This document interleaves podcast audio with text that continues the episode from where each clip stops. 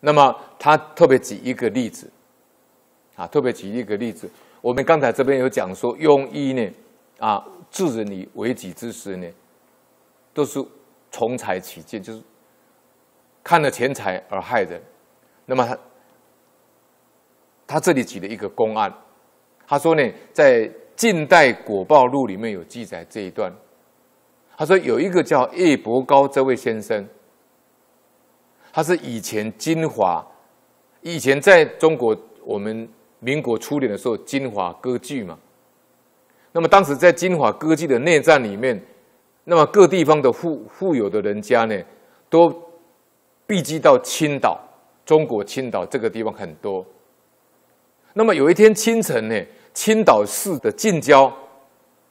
有一个人呢，把私生子呢弃在弃置在路旁，丢弃在路旁，然后在那个小孩的身上，在那个婴孩的身上绑着钞票七百元，上面写着说：“求人人君子善抚此孩，养七百元以为酬报。”他说：“希望呢，有人人君子呢能够帮我抚养这个小孩，我这边送这个。”大洋的七百元，希望你们帮我养这个小孩，我作为报酬。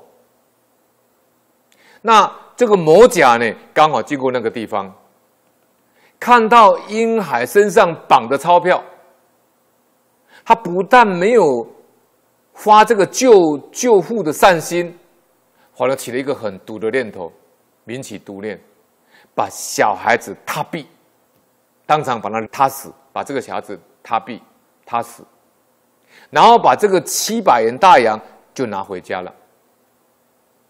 回家以后呢，还很高兴，就拿个五块钱给他的八岁的儿子。他的儿子呢，非常的高兴，喜极而跳，跳起来，结果不小心呢，失足坠了，就失足坠了以后呢，就掉到这个。楼了楼房的底下，脑浆迸裂而死，摔死了。某甲非常悔恨呐、就把他在路边踏死那个婴孩的事情告诉他妻子。他的妻子呢，非常痛恨他，他做这个恶事，以致造成自己的儿子历史遭受叠毙的恶报。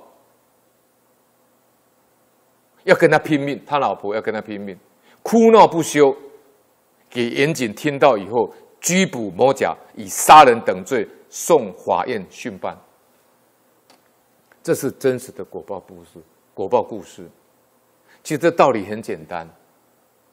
那位私生子也是一条命，你为了七百元当场把他踏死，你以为他就死掉了吗？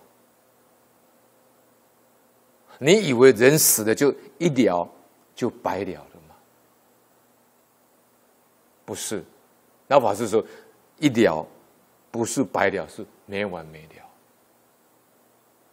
因为呢，灵性是杀不死的，灵性是不灭的，灵性是杀不死的。灵性它无形无相，会色色声香味触法，会青黄赤白。啊就是我们迷了以后叫灵魂，悟的时候叫灵性。你执着了就变成灵魂，不执着变成灵性。灵性就是佛性，就是佛。灵魂就是众生，凡夫。那你以为他是一个小孩子，这么一个小的小孩子，你把他踏死就死掉？他没有死，他的死他的灵魂呢，就跟着他回家了。跟着这个魔甲回家了，他当时起嗔恨心嘛？